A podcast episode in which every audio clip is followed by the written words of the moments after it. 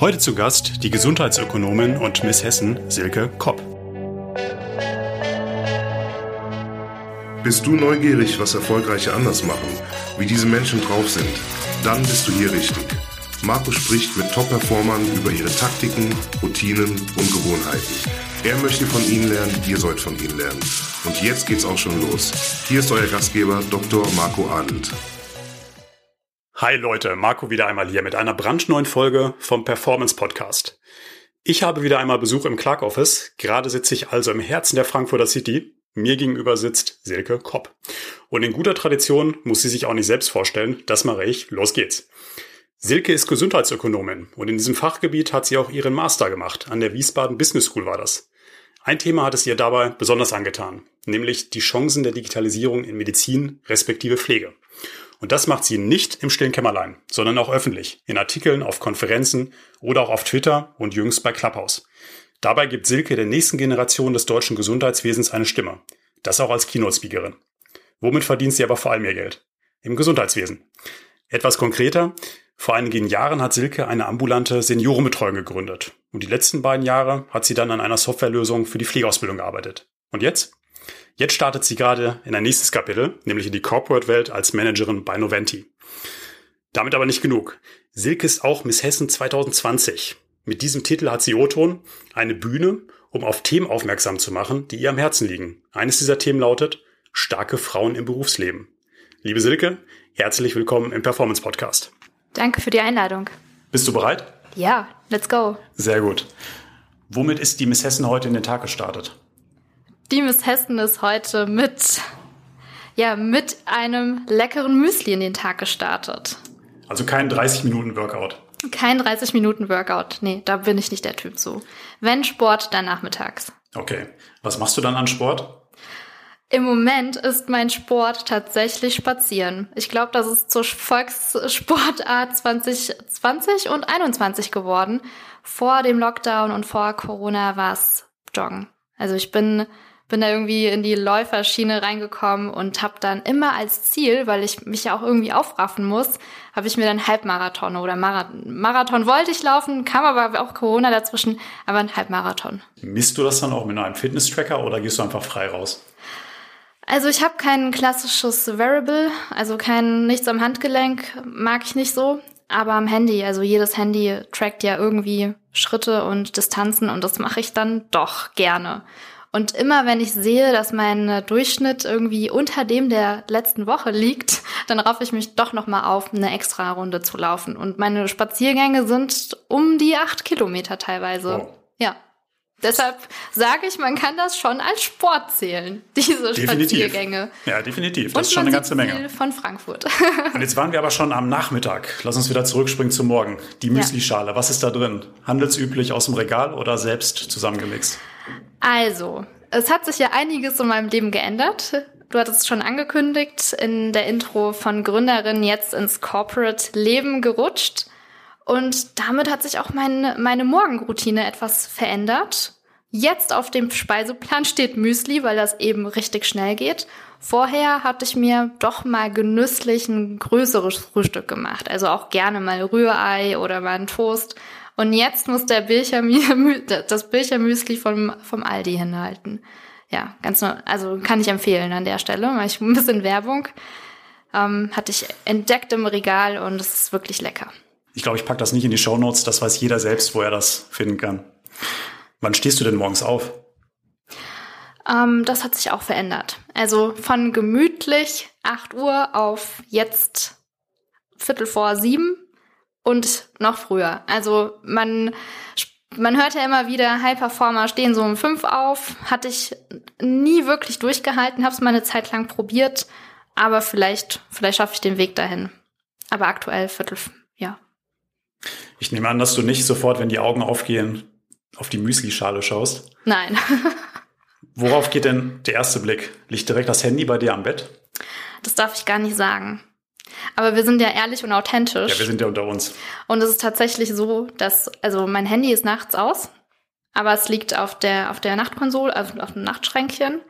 Und mein erster Blick ist dann auch wirklich aufs Handy. Also das erste, was ich mache, ist anmachen und dann meine Mails checken. Das ist so die, das, das, ich weiß nicht, ob ich das rauskriege. Ich weiß auch, dass es ungesund, die erste, die ersten Minuten des Tages da am Handy zu sitzen. Aber es ist leider, leider bin ich der, diejenige, die das so macht. Du liegst also im Bett und liest dann die ersten Nachrichten. Richtig. Was passiert denn, wenn eine Nachricht schlecht ist? Zieht dich das sofort runter? Ähm, nein. Also es kommt durchaus vor, dass mal eine schlechtere Nachricht dabei ist, aber das gehört dazu im Leben. Also es kann nicht immer alles bergauf gehen. Es gibt auch mal Rückschläge. Man muss nur lernen, damit umzugehen. Ich meine, es gibt da so einen super Spruch. Und zwar, ähm, stell dir vor, du hast 1000 Euro auf dem Konto und es kommt einer und klaut dir einfach 10 Euro. Schätzt du dann diese 990 Euro nicht mehr, die du auf dem Konto liegen hast? Schmeißt du die dann auch weg, nur weil einer dir 10 Euro geklaut hat? Also das, und das finde ich immer, immer ganz cool, wenn man sich das so visualisiert und darüber nachdenkt, so, warum sollen die fünf Minuten Ärger, wenn man sich eine E-Mail durchgelesen hat, die nicht so toll ist, den ganzen Tag verderben lassen? Wir kommen ganz am Ende nochmal auf das Einschlafen an von Silke. Dann kommen wir nämlich auf die Frage, wann sie eigentlich ihr Handy ausmacht. Aber das kommt ganz zum Ende, bleibt also dran. Silke, du wirkst heute sehr selbstbewusst. Warst du das mit 18 auch schon? Mm, ich denke schon. Ja, ich war, war schon selbstbewusst, weil meine Eltern beziehungsweise meine Mutter hat mir meinen Berufsweg schon vorgegeben. Also für sie ist ähm, aus Osteuropa und da ist die Erziehung etwas strenger und da, da geben gerne auch Eltern mal vor, wie der Werdegang ihres Kindes auszusehen hat. Und es gibt nicht viel Berufsmöglichkeiten, entweder Ärztin oder Anwältin. Und über diesen Wunsch habe ich mich hinweggesetzt, weil ich, ich sah mich darin nicht. Also ich habe immer dankbar ihre, ähm, ja, ihre Empfehlungen und auch sie will, Eltern wollen ja prinzipiell immer nur das Beste für ihre Kinder. Und das habe ich angenommen. Also das Schönste, was sie gemacht hat, war, mich mit 16 als ähm, zu ihrer Arbeitsstelle mitzunehmen. Sie ist examinierte Pflegefachkraft und dann habe ich ein Praktikum in, ihr, in der damaligen stationären Pflegeeinrichtung, in der sie tätig war, absolviert. Und das war ein super Einblick. Und ich bin dann auch dort hängen geblieben. Also ich habe dann einen Aushilfsjob gemacht. Bis zu meinem Abitur habe ich dann dort ausgeholfen. Und das hat mir sehr viel gebracht in meinem Leben. Also ich hatte pflegenahe Tätigkeiten hautnah miterlebt, was es bedeutet, den Pflegeberuf auszuüben, aber auch, wie schön er sein kann. Und dass es eben nicht nur das ist, was, woran man als erstes denkt, und das ist äh, irgendwie jemanden sauber zu machen. So. Hast du, denn, hast du denn auch schon ganz viel Selbstbewusstsein aus dem Job dann mit 15, 16, 17 rausgeholt? Das kann ich so konkret nicht sagen. Vielleicht unterbewusst, aber bewusst nicht. Also es gibt dir Was hat dir denn damals mehr gegeben? Der Job, der Aushilfsjob in dem Heim oder die Schule? Beides. Beides. Und ich sage immer wieder, es kommt immer, es kommt nicht unbedingt darauf an, was man, wie viel man lernt, sondern das, was man sich rauspickt. Genauso wie im Studium. Es ist unmöglich, alles zu lernen. Aber man sollte sich auf das konzentrieren, was einem irgendwie Spaß bereitet oder eine Freude auslöst und darauf seinen Fokus setzen. Also man muss nicht immer alles aufsaugen wie ein Schwamm. Deshalb kann ich kann das nicht so sagen. Ich denke beides. Immer die, ja, ich wiederhole mich jetzt. Du hast bei deiner Berufswahl, also du hast ja gesagt, deine Mama ist in der Pflege. Ja. Du hast an dem Bereich auch schon neben deinem Abi dann gearbeitet. Ja. Dann auch bei der Gründung, du hast dann auch im Studium schnell gegründet, eine Vermittlung von Pflegekräften aus Osteuropa. Das heißt, die Gesundheitswirtschaft, das war schon ein Wunsch, ne? Das heißt, da bist du bewusst reingegangen. Naja, bewusst hat ihn meine Mutter ja ausgewählt, weil sie hatte sich für mich gewünscht, Medizin, gewünscht, Medizin zu studieren. Und dann war ich schon drin. Also ich war durch dieses Praktikum im Pflegebereich schon drin und wollte trotzdem meine eigene Entscheidung treffen. Und dann habe ich entgegen ihrer Wünsche nach dem Abitur nicht direkt studiert, sondern ein FSJ ganz bewusst eingelegt. Und das war so der größte Krach, den ich jemals hatte mit meiner Mutter und mit meiner Familie. Aber es hat sich gelohnt, weil da konnte ich selber austesten, was was mir jetzt wirklich Spaß macht. Und in der Zeit kam auch der Studiengang Gesundheitsökonomie, Gesundheitsmanagement auf. Und dann wusste ich, okay, das ist das Richtige. Weil nach einem halben Jahr ähm, praktischer Einsatz in, der, in einer Uniklinik und ich gesehen habe, was es bedeutet, da diesen ganzen Prozess äh, der, im Medizinstudium durchzugehen, wie oft die Assistenzärztin bei uns saß im Schwesternzimmer und geweint hat, die Hierarchien, die ich dort beobachtet habe, da wusste ich für mich, das ist nicht so, das, das kann, das ist nicht mein Werdegang.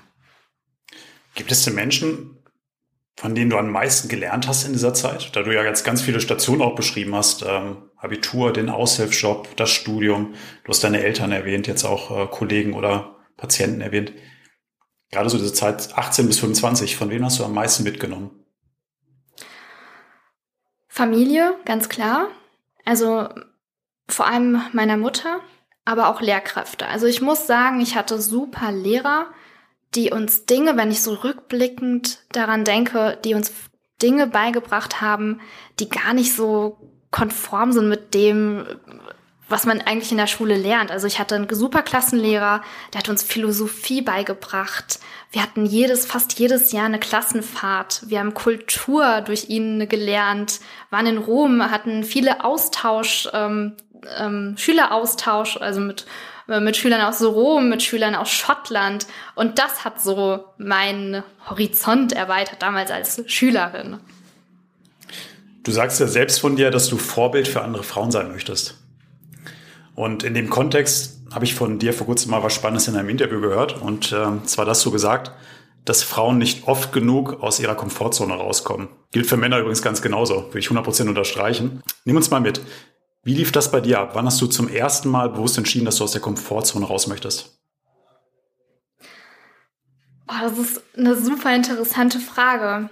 Ich glaube, das war wirklich mit der Gründung. Das war tatsächlich mit, mit der ersten Gründung. Kam der Entschluss, aber wahrscheinlich auch eher, da kann ich auch meiner ähm, damaligen Kollegin danken, die den die mit mir gründen wollte und die dann so ein bisschen pushy war und gesagt hat, komm, wir machen das jetzt. Und sie ist auch zehn Jahre älter als ich, hat mich damals vielleicht ein bisschen an die Hand genommen, aber dann saß ich da, also dann wurde ich ins kalte Wasser geschmissen und da, das war so der Status. Und da hatte ich, wie im Sport, man möchte sich ja challengen, man möchte am nächsten Tag nicht fünf Kilometer laufen, sondern 5,5. Und so, so nahm das dann auch seinen Lauf. Wie alt warst du da?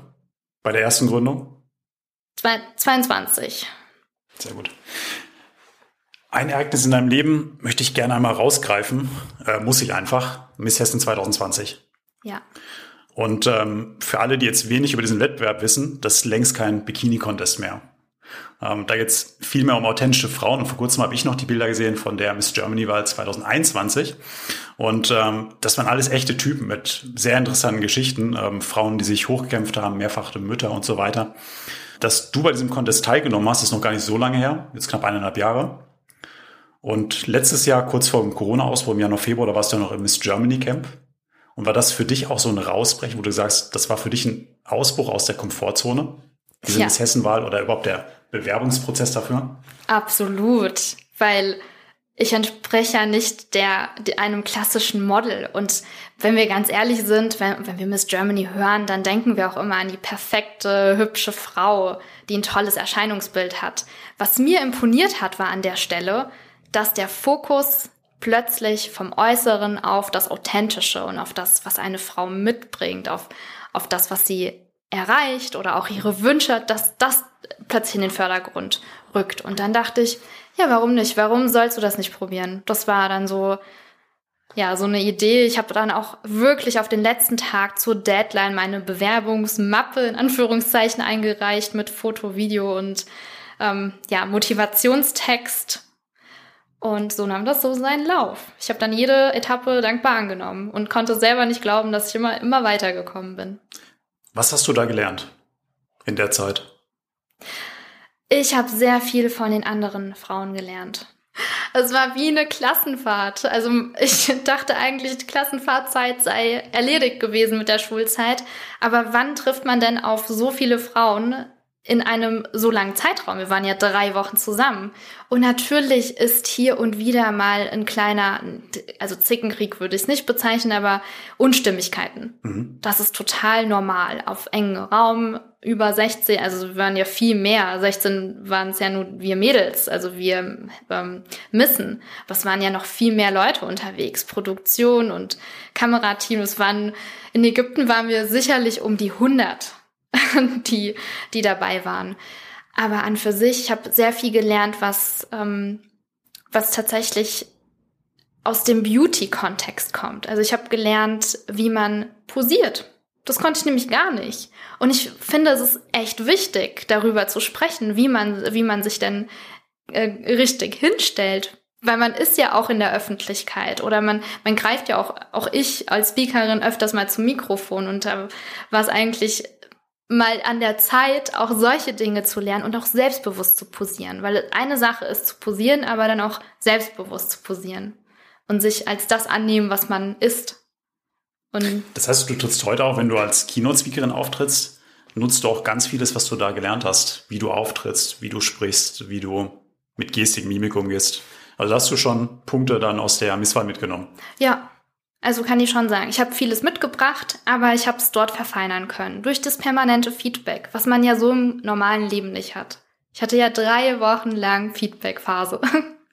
ja. Stark. Läufst du heute auch anders? So was man aus dem Fernsehen kennt von Jorge González und ähm, Bruce Darnell, dass man dort auch ein Lauftraining bekommt? Ja, wir hatten ein Lauftraining, aber ich glaube nicht, dass ich anders laufe. Also würdest du heute, wenn du heute durch die Frankfurter Innenstadt läufst, sie noch genauso wie vor drei Jahren aus? Würde ich so behaupten, ja. Da bist du dir treu geblieben. Gut. Lass uns mal auf das Thema Arbeit kommen. Äh, beruflich stehst du ja gerade in einer Veränderung. Die letzten zwei Jahre hast du an einem Softwareprojekt gearbeitet und jetzt startest du gerade im Corporate-Umfeld durch. Ja, das ist richtig. Das steht ganz aktuell bei dir an. Wenn wir mal zu diesem Punkt kommen, dass du die Entscheidung getroffen hast. Raus aus dem Startup und rein in die Corporate-Welt. Das ist ja erstmal eine wichtige Entscheidung. Wie triffst du sowas? Eher einsam oder in einer großen Gruppe? Erst einsam und dann kommen Vertraute dazu, mit denen man sich bespricht, was so der richtige Weg ist, weil viele Sachen kann man nicht alleine entscheiden. Also doch, am Ende muss man sie alleine entscheiden, aber man kann sich ja ganz viel Eindrücke einholen von Menschen, die vielleicht ein bisschen weiter im Leben stehen als man selbst und eventuell schon so eine Erfahrung durchgemacht haben. Und dann ist es natürlich auch ein Prozess, weil also es ist ja steht ja ein Team dahinter, es muss kommuniziert werden und auch das, also es hat sehr viel Kraft auch gekostet, durch diesen kompletten Prozess zu gehen, aber für mich ein notwendiger und auch ein gesunder Schritt. Sagst du dann, dass das erstmal ein Prozess war, den du mit dir selbst ausgemacht hast, bevor du dann das Sounding gemacht hast? Definitiv. Es war, es ist ja weiterhin mein Baby, meine Idee, die groß geworden ist. Und die cuttet man. Die, also man kann nicht einfach sagen, man beendet das und am nächsten Tag geht man weiter und macht einfach was anderes. Natürlich muss man das mit sich selbst ausmachen. Nehmen wir uns auch mal die Misswahl die Entscheidung, dass du die Bewerbung auf den Weg bringst? Also ich für mich habe mich hingesetzt und habe mir wirklich überlegt, bringt das mir was oder schadet es mir eher? Weil ich habe natürlich auch wieder in meinem Umkreis äh, in der Circle abgefragt und ich hatte teils negative Rückmeldungen, so nach dem Motto, willst du dir jetzt wirklich den Tussi-Stempel aufdrücken lassen? Oder hey, eigentlich eine coole Sache immerhin, also sie sind ja 2020 mit dem neuen Konzept gestartet. Das ist doch super, bei so einer Sache dabei zu sein. Ja, und letztendlich muss man selber dahinter stehen, weil wenn man selbst nicht dahinter steht, dann kann man es auch gleich lassen. Also schon eher die Botschaft, nicht so viel andere Leute fragen, sondern machen. Doch, man kann ruhig andere Leute und andere Meinungen ein, sich einholen, wenn man sich unsicher ist. Aber letztendlich muss man selbst mit der Entscheidung im Reinen sein und dann einfach durchziehen. Ja. Bist du eigentlich freundlich zu dir selbst oder quälst du dich? Was für eine krasse Frage. Teils, teils. Also teilweise quäle ich mich, wenn, wenn es solche Entscheidungen steht wie, okay, was ist jetzt die nächste Herausforderung, die du antrittst? Aber man, man muss sich auch Pausen gönnen. Und dann bin ich freundlich zu mir. Dann gibt's auch mal so ein Self-Treatment-Day und mal eine Maske ins Gesicht. die ganzen letzten Jahre, die du jetzt in der Gründerszene verbracht hast, Gibt es da eine Eigenschaft, wo du sagst, die hat mich am meisten weitergebracht bei diesem ganzen Auf und Abs, die hat mir am meisten geholfen? Ja. Und das war das Netzwerken. Mhm. Also definitiv das Netzwerken nach, also rausgehen und Leute kennenlernen, mit Leuten in Kontakt treten und sprechen. Und Netzwerken muss man lernen. Weil Übung macht den Meister und viele verwechseln Netzwerken mit, früher waren es Visitenkarten austauschen auf äh, Veranstaltungen. Heutzutage ist es eine LinkedIn-Anfrage raussenden und äh, in die Nachricht, in die Anfrage reinschreiben, ich freue mich auf den Austausch. Ja, und dann passiert nichts mehr. Das ist nicht Netzwerken, sondern auch dem Netzwerk was geben ähm, je nachdem, was, also auch mal vielleicht fragen, nachfragen, was, was brauchst du oder auch mal Hilfe ähm, zeigen. Hey, ich habe gesehen, du beschäftigst dich mit dem und dem Thema. Ich stecke gerade da und da. Könntest du mir helfen? Macht auch keiner.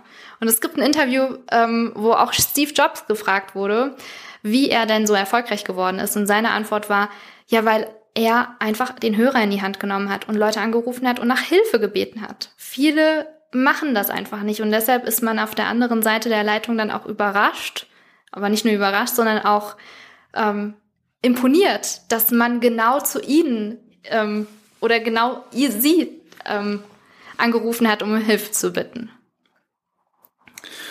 Du, wir leben ja jetzt gerade in einer Zeit mit unglaublich vielen Möglichkeiten. Du zeigst ja selbst, welche Möglichkeiten man haben kann. Täglich gibt es eine richtige Druckbetankung mit neuen Themen, egal ob du dich jetzt auf LinkedIn bewegst, darüber haben wir uns ja kennengelernt, oder Instagram, YouTube. Wie hältst du dich auf dem Laufenden? Das hat gewechselt von Twitter. Also als ich noch selbstständig war, Twitter, jetzt ist es LinkedIn.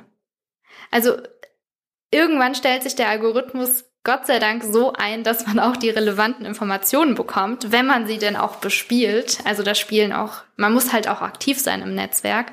Aber das sind so meine ersten Anlaufstellen. Dann natürlich Newsletter, die man abonniert. Also von den gängigen Tageszeitungen gibt's super Newsletter. Jetzt habe ich auch gesehen, in Clubhouse gibt's den Zeit, ähm, das äh, Morgenbriefing von der Zeit also solche Kanäle, nicht, nicht jedes Mal, also immer mal unterschiedliche. Was ich richtig, richtig cool finde, ist TikTok. Also ich finde, TikTok hat's, hat er oder schafft gerade diesen Turn, äh, Microlearning richtig groß zu machen. Also in 15 Sekunden oder in 60 Sekunden Clips, besser gesagt, gutes Wissen komprimiert rüberzubringen. Bist du da auch schon aktiv drauf oder konsumierst du da eher? Ich bin nur Konsumentin. Wenn du diese ganze Welt einmal hast, jetzt mit LinkedIn, TikTok, Instagram und so weiter, und diese Druckbetankung täglich da einfach einnimmst, kannst du da leicht Nein sagen, wenn du viele Opportunitäten hast? Ja, weil das gehört auch, da, also man muss auch das Handy mal weglegen können und das ist ja der, der größte Zeitfresser überhaupt. Genau solche ja, Social-Media-Kanäle, die sind ja darauf ausgelegt, dass man immer weiter und immer weiter in diese Spirale des, des Todes, nenne ich das manchmal, äh, eindringt. Also man, ich finde es auch raffiniert von Apple, die Bildschirmanzeige. Weil wenn man sieht, ah, da ist ein bestimmter Wert überschritten, dann neigt man doch eher dazu, es mal wegzulegen. Ich hatte auch schon Spitzenwerte von elf Stunden an, in der Anzeige. Da muss ich aber sagen, vieles läuft, wird auch am Handy gemacht. Also ähm, in der Selbstständigkeit waren es noch ganz, ganz viele Stories. Ich habe ganz viele Insta-Stories gemacht und gepostet über den Alltag. Das ist dann während der Corona-Zeit etwas weniger geworden. Jetzt bin ich so im Durchschnitt bei drei Stunden. Was okay ist, denke ich mal. Und arbeitest du aktiv dran, dass das weniger wird? Oder wie handhabst du das? Nee, ich achte nicht darauf, weil ich weniger anfällig bin dafür. Also ich kann gut sagen, so jetzt ist Schluss und jetzt lege ich zur Seite, aber es ist halt auch schwierig bei uns, das Handy mal auszumachen oder wegzulegen, weil wir es ja auch aktiv in unserem Arbeitsleben benötigen. Aber mal zu sagen, ich verzichte jetzt auf Social Media, das geht schon. Ist Disziplin eine Eigenschaft, die du immer schon gehabt hast? Also du hast ja auch gesagt, du bist Halbmarathon gelaufen, jetzt zurück hier, dass du auch aktiv Nein sagen kannst. Wenn, also bei mir ist es so, wenn ein bestimmtes Ziel oder es mit einem Ziel verknüpft ist. Weil ich denke immer so, wenn, wenn du kein Ziel hast, dann kommst du überall hin, nur nicht da, wohin du willst. Und natürlich bin ich auch der Typ, also ich faulenze auch gerne.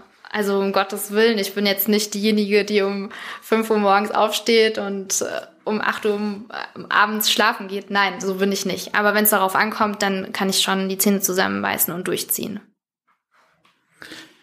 Silke, lass uns nicht nur über die Arbeit sprechen. Wenn dir beruflich mal alles zu viel wird, was machst du dann? Wie kommst du runter? Wie entspannst du?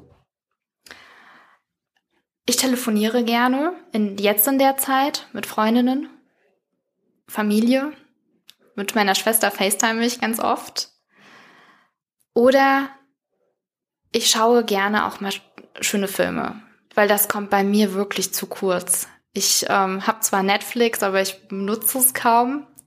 Und dann, wenn ich wirklich entspannen will, dann sage ich so, jetzt möchte ich mal einen richtig guten Film, Film sehen. Und der darf dann auch nicht unter zwei Stunden gehen. Hast du schon mal einen Film zweimal gesehen oder ja. dreimal, viermal? Ja, Wolf of Wall Street.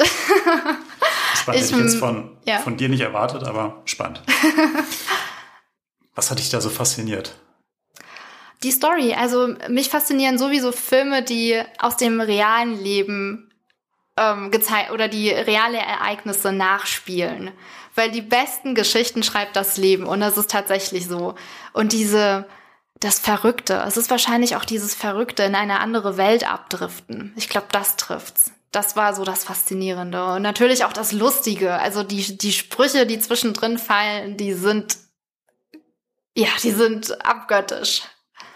Das heißt, du liest dann wahrscheinlich auch gerne Biografien. Auch, ja. Auch, aber nicht nur.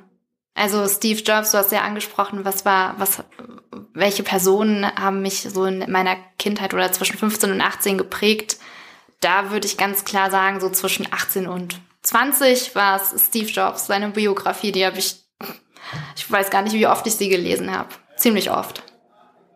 Also von dir auch eine klare Empfehlung für andere Menschen. Ja, leider auch so eine Standardempfehlung, aber es ist, es ist wirklich ein tolles Buch. Was noch? Ähm, wie wichtig ist Ernährung für dich? Total wichtig. Weil. Angefangen bei dem Müsli. Angefangen bei dem Müsli, was wahrscheinlich nicht, wahrscheinlich schimpfen jetzt ein paar Zuhörer an der Stelle und sagen, ah, aber es ist, es ist super wichtig, weil Ernährung gibt dir Energie. Und deshalb achte ich darauf, dass es wirkliche, äh, dass es Nahrungsmittel sind, die unverarbeitet sind. Oder, also ich, ich bin da auch sehr, sehr, ja, sehr genau, was die Inhaltsstoffe angeht. Palmfett beispielsweise. Also solche Sachen wie Nutella, die gibt's bei mir nicht. Oder Chips, solche Geschichten. Aber dafür schlemme ich dann andere Sachen. Also ich bin, ich liebe Schokolade. Also ich sieht man ja, ich habe hier auch einen ähm, Riegel vor mir liegen. Stimmt. Äh, wir haben uns im Clark Office elf Monate im Jahr Schokolade stehen. Ein Monat im Jahr, da gibt's dann den Sportmonat, da gibt's eher Nüsse und so weiter. Und Sega hat sich noch gleich bedient sich ein Bounty mitgenommen. Finde ich erstmal sehr sympathisch. Magst du denn eher helle oder dunkle Schokolade? Helle. Dann besorgen wir nächstes Mal weiße Schokolade. Kannst du auch kochen? Ja, ich kann kochen. Gibt es denn irgendein Gericht, für das du Standing Ovations bekommst? Mm. Für einen Schokoladenbrunnen. ich wollte mir wirklich mal einen kaufen. Also ich koche nicht immer wieder die gleichen Gerichte. Aber ich habe schon gehört, dass es sehr lecker bei mir schmeckt. Also ja, aber ich muss auch Lust haben zum Kochen. Ich muss da wirklich Lust haben. Das ist wie so eine Art Hobby dann. Wenn ich es mache, dann richtig. Aber ja. Alkohol, ja, nein? Mm, kommt drauf an. Also kommt wirklich drauf an. Ich trinke sehr gerne ein Glas Wein. Aber wenn es zur Gewohnheit wird, ist es schon kritisch. Und was ich wirklich kritisch fand, so vor der Pandemie, wenn man auf Veranstaltungen war, war, da war das ja an der Tagesordnung, dass man getrunken hat. Und äh, das ist auf jeden Fall jetzt weggefallen. Aber also insgesamt weggefallen. Aber ich bin, also ich bin jetzt nicht kon kontra. Kommt auch drauf an, wenn jetzt in der Marathonvorbereitung ähm, man steckt, dann trinkt man natürlich nichts. Klar. Ich hatte in einem Interview mal gehört, dass du Fan von Tim Ferriss bist. Und ja. in seinen Büchern äh, Tools of Titan zum Beispiel, da ist ja bestimmt ein Drittel, da geht es um Meditation. Meditierst du auch selbst? Ähm, ich habe es mir immer wieder vorgenommen, aber ich schaff's, ich schaff's nicht. Also ich schaffe nicht, an nichts zu denken. Und ich weiß, es braucht ganz viel Übung, aber es demotiviert mich manchmal auf dem Weg. Ich bin dran, ich habe es noch nicht aufgegeben und ich denke, es hilft einen auch extrem viel, aber ich bin noch kein, also bei mir kann man sich noch keine Tipps holen, was Meditation angeht. Silke, wir hatten heute mit Schlafen angefangen, bei deinem Morgen, und wir hören natürlich auch mit Schlafen auf. Was machst du denn die letzten 15 Minuten, bevor die Augen zufallen? Wenn ich schon im Bett liege oder davor, weil manchmal geht es ganz schnell. Also davor habe ich eine Abendroutine, also alles, was Hygiene, Beauty angeht. Da kommt nochmal eine, ähm, eine Nachtcreme drauf und natürlich Zähneputzen etc. Aber ich lasse den Tag Revue passieren und das mache ich jeden Abend. Und das ist so meine Art, manche würden sagen beten, andere doch meditieren, aber ich bedanke mich für den Tag. Das mache ich jeden Abend. Das Handy ist dabei dann aus. Ja. Ja. Das sind so die letzten Sekunden, bevor ich dann sage, okay, jetzt schlafen wir. Danke fürs Teilen. Silke, danke, dass du heute zu Besuch warst. Unsere 30 Minuten sind jetzt schon wieder um. Ich nehme eine große Botschaft mit. Als du vor einem Jahr als Miss Hessen bei der Miss Germany-Wahl eingetreten bist, war dein Motto einfach machen. Einfach machen kann man am Ende einfach mal so stehen lassen. Dir alles Gute für die nächsten Projekte. Vielen Dank. Und an euch da draußen, vielen Dank fürs Hören. Bis zum nächsten Mal. Ciao, ciao. Das war es leider schon wieder mit der heutigen Folge vom Performance Podcast. Wenn es dir gefallen hat, dann lass uns eine 5-Sterne-Bewertung da. Und nicht vergessen, abonniere diesen Podcast, um keine weitere Folge zu verpassen. Ich hoffe, wir hören uns beim nächsten Mal wieder. Bis dahin, denkt immer dran. Machen ist wie wollen, nur krasser.